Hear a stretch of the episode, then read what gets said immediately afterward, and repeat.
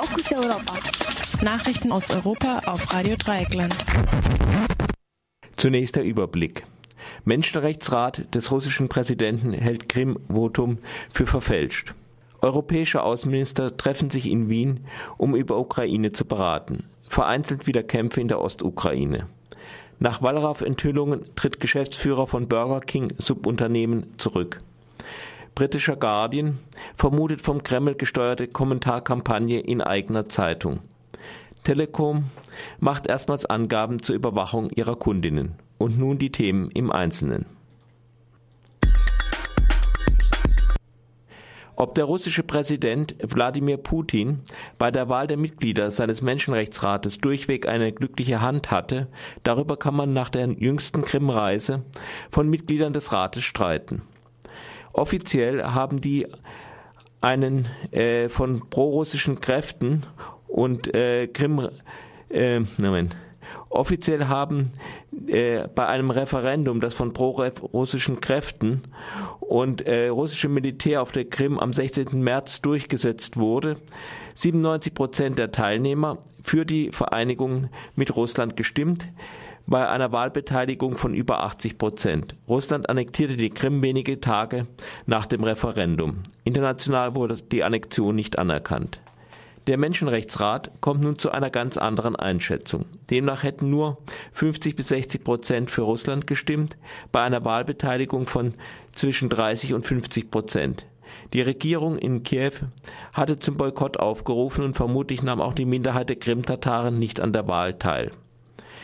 Für den 9. Mai, dem Tag, an dem Hitler Deutschland gegenüber der Sowjetunion kapitulierte, will Putin auch auf der Krim eine Parade abhalten. Ein eifriger Kommentator der Isvestia forderte gar, die Panzer von der Parade auf der Krim gleich nach Donetsk zu schicken.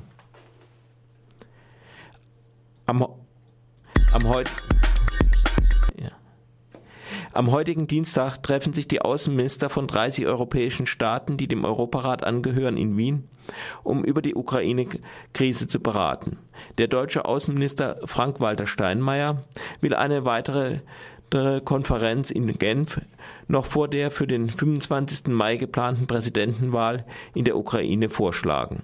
Steinmeier bemängelte, dass bei der ersten Konferenz zwar ein Abkommen ausgehandelt wurde, dass dieses aber keinerlei Schritte zu seiner konkreten Umsetzung vorschrieb. Neben einer Feuerpause war die Entwaffnung aller Milizen und die Räumung der besetzten Gebäude in der Ostukraine beschlossen worden. Stattdessen wurden die Besetzungen in den folgenden Tagen ausgeweitet. An dem Treffen nimmt auch der russische Außenminister Sergei Lavrov teil. Nahe der Stadt Slawjansk haben prorussische Milizen mittlerweile zum dritten Mal einen Kampfhubschrauber der Armee abgeschossen.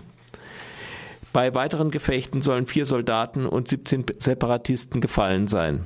Wie ein Team der BBC vor Ort berichtete, haben sich etwa 800 schwer bewaffnete Separatisten der Stadt verschanzt und auch Zivilisten haben Barrikaden errichtet. Die Kämpfe fanden im Umland und in Außenbezirken der 125.000 Einwohnerinnen zählenden Stadt statt. Die russische Nachrichtenagentur RIA Novosti meldete unter Berufung auf den Leiter einer sogenannten Volkswehr von einer Schießerei auch in Donetsk. Am heutigen Morgen wurden jedoch keine weiteren bewaffneten Zusammenstöße bekannt.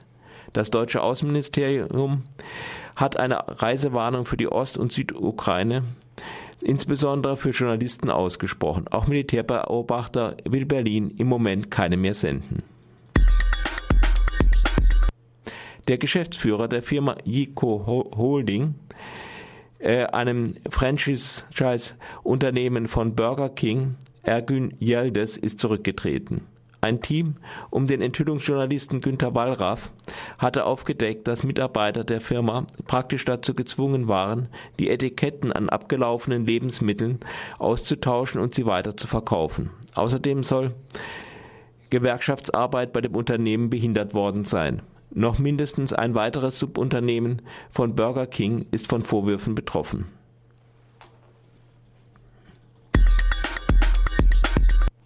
Die angesehene britische Zeitung The Guardian hat in einem Artikel vermutet, dass von Russland gesteuerte Schreiber sogenannte Trolle versuchen, jede Kritik an Präsident Putin und seiner Politik sofort mit negativen Kommentaren zu versehen.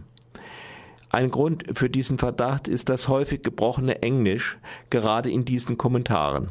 Einen Beweis für diesen Verdacht hat der Guardian allerdings nicht.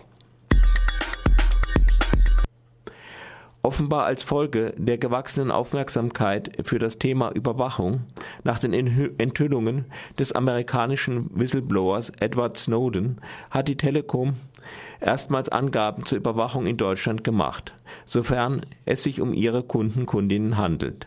Demnach wurden 50.000 Telefonanschlüsse abgehört und mehr als 400.000 Verbindungsdaten abgefragt. Diese Daten beinhalten, wer wann mit wem von wo wie lange kommuniziert hat.